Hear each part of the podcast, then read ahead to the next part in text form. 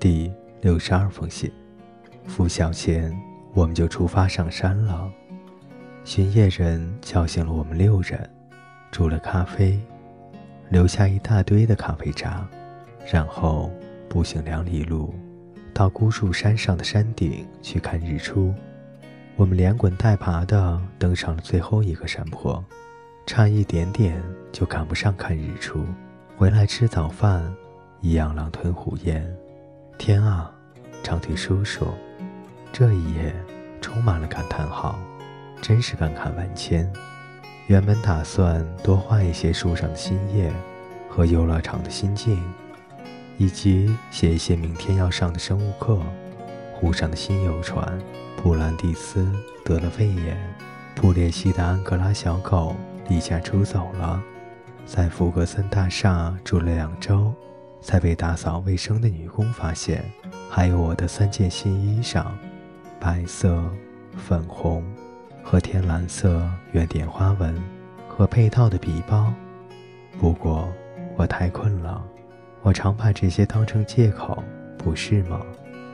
不过女子大学是一个忙碌的地方，一整天下来真的累坏了。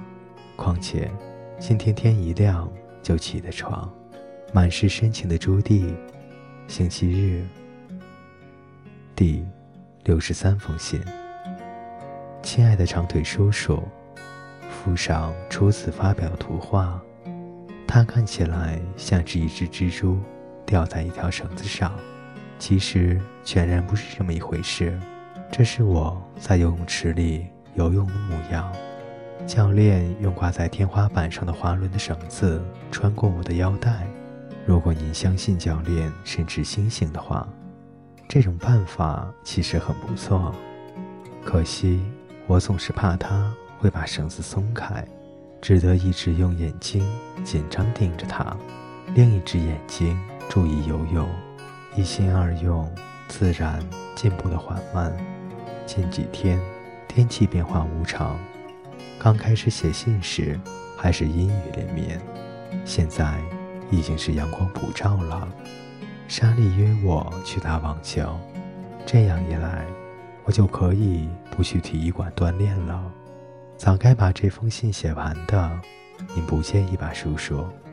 我写信如此没有规律性，我真的很喜欢给您写信，它使我有一种拥有亲人的感觉。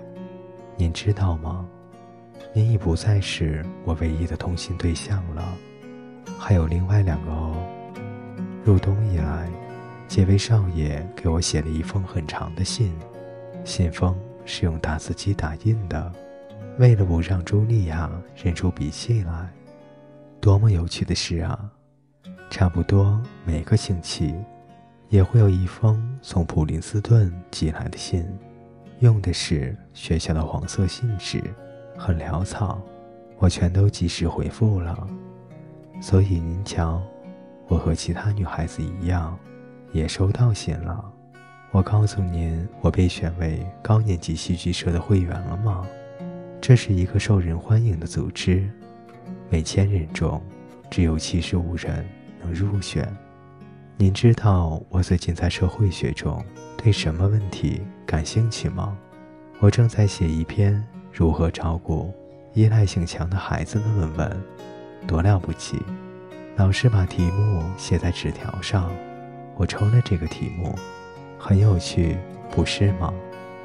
晚餐钟响了，我会在路过油桶时把信寄出去。满是深情的朱棣，一周后。